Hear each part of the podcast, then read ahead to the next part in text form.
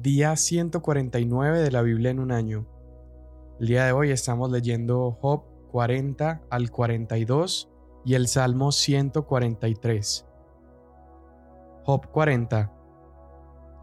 Entonces continuó el Señor y dijo a Job, ¿podrá el que censura discutir con el Todopoderoso? El que reprende a Dios responda esto.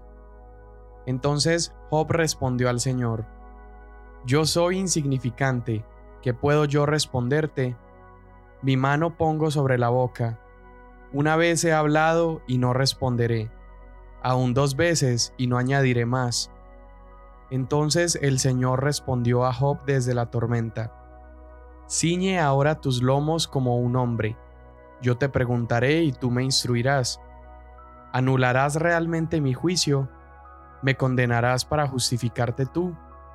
¿Acaso tienes tú un brazo como el de Dios y truenas con una voz como la suya?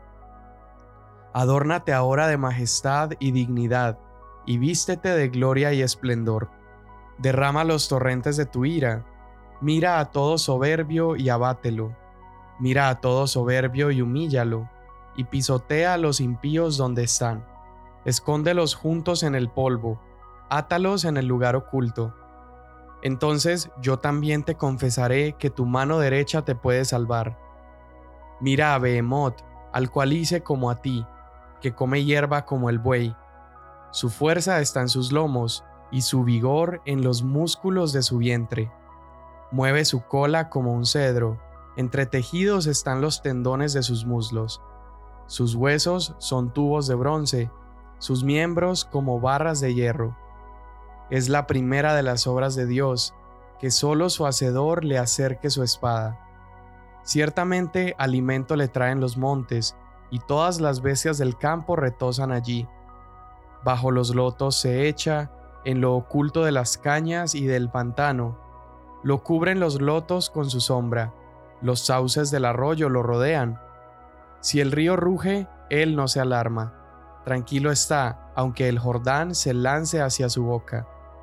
Lo capturará alguien cuando está vigilando, perforará alguien su nariz con garfios. Sacarás tú al leviatán con anzuelo o sujetarás con cuerda su lengua. Pondrás una soga en su nariz o perforarás su quijada con gancho. ¿Acaso te hará muchas súplicas o te hablará palabras sumisas?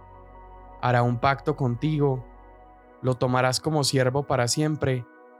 Jugarás con él como con un pájaro o lo atarás para tus doncellas. Traficarán con él los comerciantes, lo repartirán entre los mercaderes. Podrás llenar su piel de arpones o de lanzas de pescar su cabeza. Pon tu mano sobre él, te acordarás de la batalla y no lo volverás a hacer. Falsa es tu esperanza. Con solo verlo serás derribado. Nadie hay tan audaz que lo despierte. ¿Quién pues podrá estar delante de mí? ¿Quién me ha dado algo para que yo se lo restituya? Cuanto existe debajo del cielo es mío. No dejaré de hablar de sus miembros, ni de su gran poder, ni de su agraciada figura. ¿Quién lo desnudará de su armadura exterior? ¿Quién penetrará su doble malla?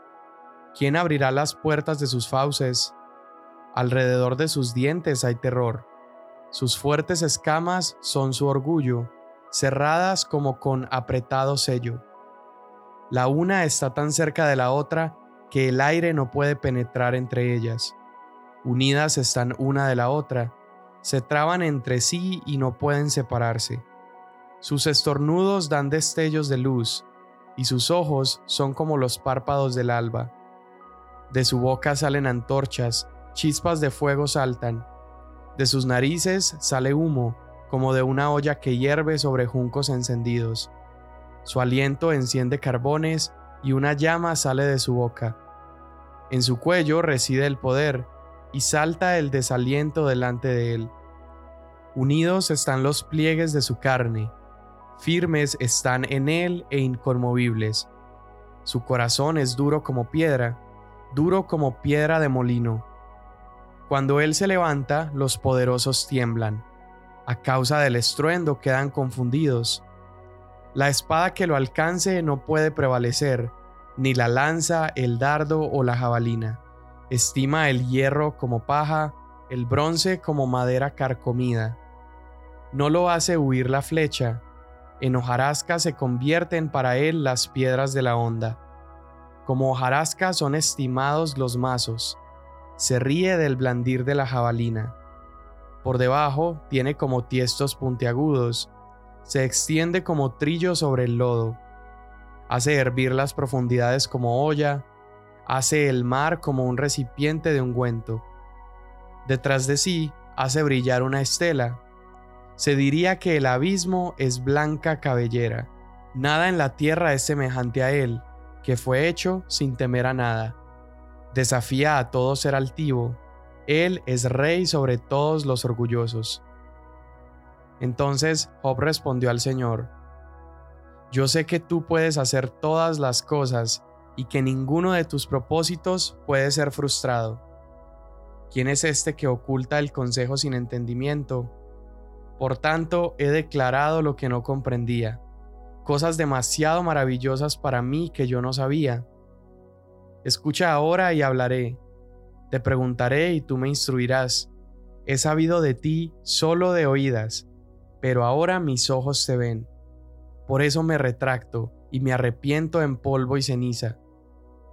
Después que el Señor habló estas palabras a Job, el Señor dijo a Elifaz el temanita, Se ha encendido mi ira contra ti y contra tus dos amigos, porque no han hablado de mí lo que es recto como mi siervo Job. Ahora pues, tomen siete novillos y siete carneros, vayan a mi siervo Job y ofrezcan holocausto por ustedes, y mi siervo Job orará por ustedes, porque ciertamente a él atenderé para no hacer con ustedes conforme a su insensatez, porque no han hablado de mí lo que es recto como mi siervo Job. Y Elifaz el temanita, y Bildad el suita, y Sofar el naamatita, fueron e hicieron tal como el Señor les había dicho, y el Señor aceptó a Job. Y el Señor restauró el bienestar de Job cuando éste oró por sus amigos, y el Señor aumentó al doble todo lo que Job había poseído. Entonces todos sus hermanos y todas sus hermanas y todos los que le habían conocido antes vinieron a él y comieron con él en su casa. Se condolieron de él y lo consolaron por todo el mal que el Señor había traído sobre él. Cada uno le dio una moneda, 11.4 gramos de plata, y cada uno un anillo de oro. El Señor bendijo los últimos días de Job más que los primeros, y tuvo catorce mil ovejas, seis mil camellos, mil yuntas de bueyes y mil asnas. Tuvo además siete hijos y tres hijas. Llamó a la primera Gemina, a la segunda Cesia y a la tercera Keren Hapuk. En toda la tierra no se encontraban mujeres tan hermosas como las hijas de Job. Su padre les dio también herencia entre sus hermanos. Después de esto vivió Job 140 años y vio a sus hijos y a los hijos de sus hijos hasta cuatro generaciones. Y murió Job anciano y lleno de días.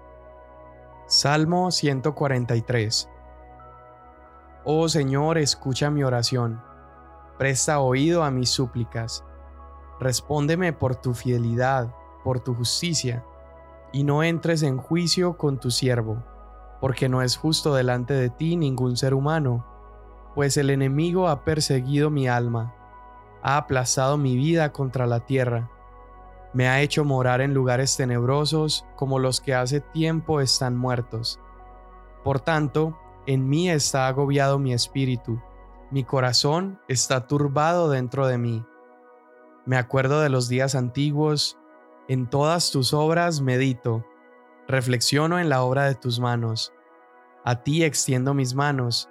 Mi alma te anhela como la tierra sedienta.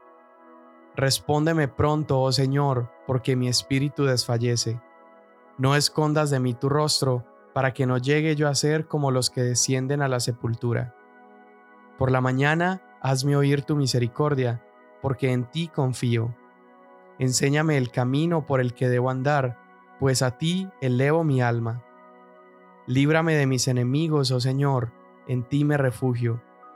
Enséñame a hacer tu voluntad, porque tú eres mi Dios. Tu buen espíritu me guíe a tierra firme. Por amor a tu nombre, Señor, vivifícame.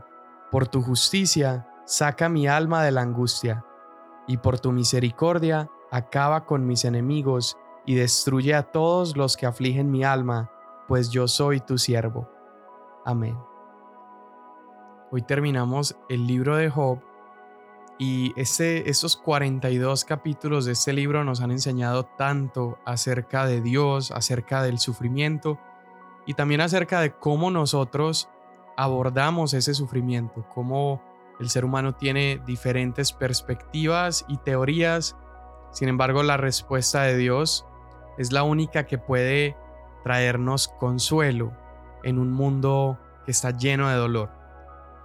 Ahora, según el libro de Job, y, en particular esta parte que estamos leyendo del capítulo 40 al 42, donde está Dios respondiéndole, podemos percibir algo y es que Dios no se encuentra en deuda con la humanidad. Job le ha reclamado por tantos capítulos y para el momento en que Dios responde, Dios ni siquiera está abordando cada una de las inquietudes de Job. Dios contesta en sus propios términos no en los términos de las acusaciones del hombre o de, las, de los razonamientos o las cuestiones del hombre. Y esta es una de las grandes conclusiones del libro de Job, que Dios nos encuentra en deuda con nosotros. Es decir, su amor y su obrar no son un deber impuesto, no es porque Él tiene que hacerlo, o aun cuando oramos, Él no responde porque tiene que hacerlo, porque hemos orado, porque hemos ayunado. No, sino que su obrar en nuestra vida es una expresión libre de su carácter fiel, de su bondad, de su amor. Mas Él no se encuentra en obligación de hacer nada por nadie. Lo único que Dios está obligado a hacer es aquello a lo que Él mismo se ha comprometido. Dios está comprometido a cumplir aquello que Él ha prometido, aquello que Él ha dicho. E, él no puede contradecirse a sí mismo, pero fuera de aquello que Él dijo, fuera de sus palabras, su fidelidad va más allá de nuestras expectativas. Y el libro de Job nos enseña finalmente que esta gracia que nosotros recibimos todos los días es una gracia inmerecida.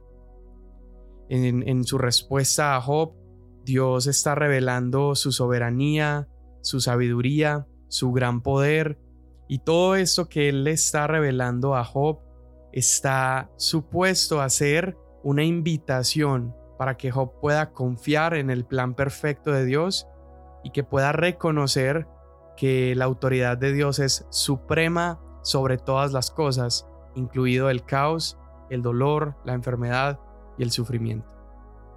Ahora, nosotros estamos muy familiarizados con el principio de la siembra y la cosecha.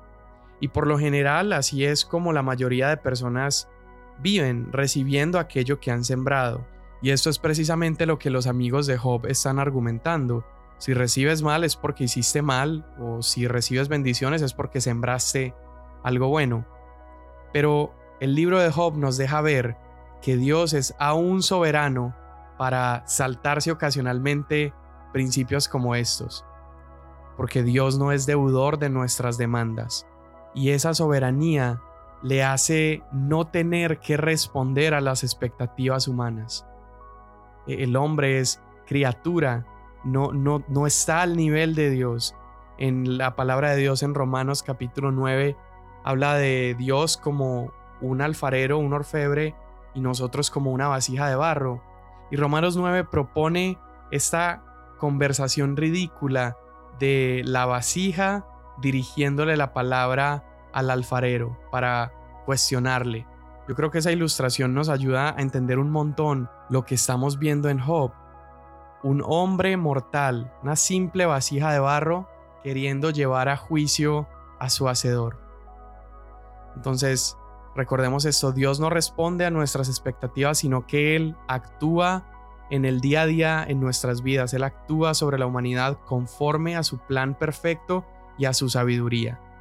Y Dios está obrando siendo guiado por su propia voluntad sin encontrarse atado a las condiciones terrenales. Entonces, alguien podría decir, bueno, ¿cómo eso es buenas noticias para mí? Si yo espero sembrar eh, bueno, entonces quiero cosechar algo bueno, ¿cómo voy a tener esperanza si, si esa ley a veces puede no funcionar? Bueno, nuestro consuelo más grande debemos encontrarlo en que yo no dependo de una fórmula. Mi destino, mi seguridad, no depende de una fórmula o de una ley. Mi seguridad depende de un Padre que obra en mi vida con una sabiduría omnisciente, con una sabiduría perfecta, una sabiduría que no está sesgada por condiciones terrenales. Al término del libro, cuando Dios ha hecho prosperar a Job, le ha dado riqueza, podríamos pensar que esta es como la gran conclusión del, del libro. Del otro lado del sufrimiento tiene que haber una recompensa. Pero la verdad es que todo esto que él recibe al final no es una recompensa por haber aguantado lo suficiente o un premio por no haber negado a Dios. Aún eso que Job recibe al final es pura gracia. Él no merece nada y Dios no le debe absolutamente nada.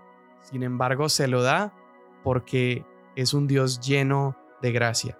Entonces recuerda, esta no es la conclusión del libro, no, no podemos deducir que en medio del sufrimiento solamente tengo que aguantar porque al final del otro lado voy a recibir el doble.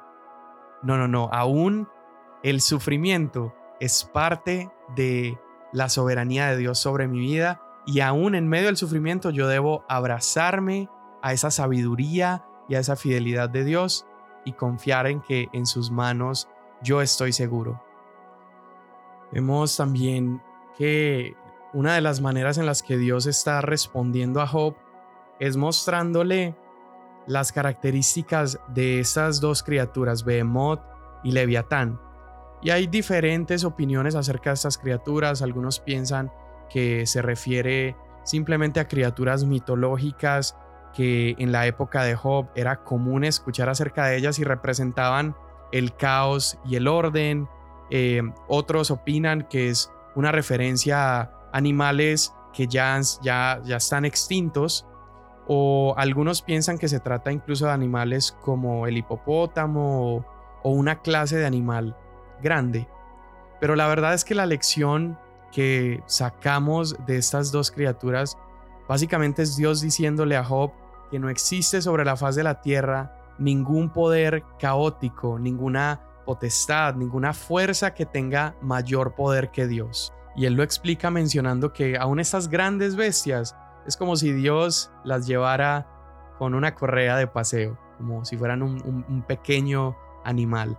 Y para el ser humano sin Cristo, encontrarse en un mundo caótico es como encontrarse con estas grandes bestias, porque no puedo domarlas, no puedo hacer nada al respecto, solamente estoy a merced de la violencia y el caos de estos poderes en el mundo.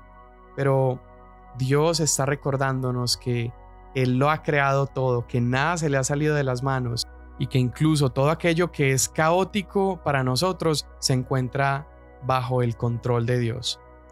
En Hechos capítulo 2, verso 23, hablando acerca del caos que tuvo que atravesar Jesús, que fue la, la cruz, esa muerte violenta, dice en Hechos, a este Jesús entregado por el plan predeterminado y el conocimiento previo de Dios, ustedes lo clavaron en una cruz por manos de impíos y lo mataron.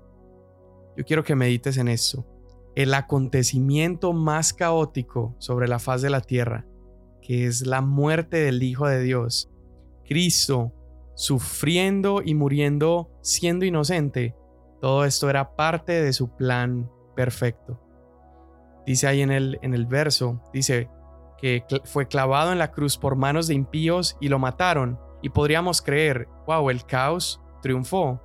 Pero el verso comienza, comienza diciendo que él fue entregado por el plan predeterminado y el conocimiento previo de Dios. No existe nada que pueda sacarnos de ese plan perfecto. Jesús ya demostró que el caos no es la razón por la cual sufrimos, porque Dios tiene control bajo el caos. Ah, ni siquiera Pilato en la época de Jesús, así como el Leviatán o Behemoth, pueden escapar de Dios. Dios tiene cuidado de todo a nuestro alrededor. Así que, en lugar de culpar a Dios por nuestro sufrimiento, tanto Job como Jesús nos invitan a humillarnos ante un Dios que es un Padre bueno y bajo cuyo poder todo el caos y todo enemigo se tiene que inclinar. Señor, hoy te damos tantas gracias por un día más en tu palabra, gracias porque nos has hablado, gracias porque podemos confiar en ti, Señor. Y hoy te pedimos que nos des de nuevo en el sufrimiento, que nos des paciencia en el dolor, que nos permitas entender, Señor, que tú eres soberano y yo no, que tú tienes cuidado de mí, Señor, y que tú conoces mejor. Hoy, Padre, nos entregamos con confianza en tus manos, Señor, y confiamos en todo lo que tú estés haciendo en nuestras vidas, Dios. No cuestionamos, no argumentamos, solamente confiamos en ti. Te damos gracias en el nombre de Jesús. Amén. Mañana nos vemos.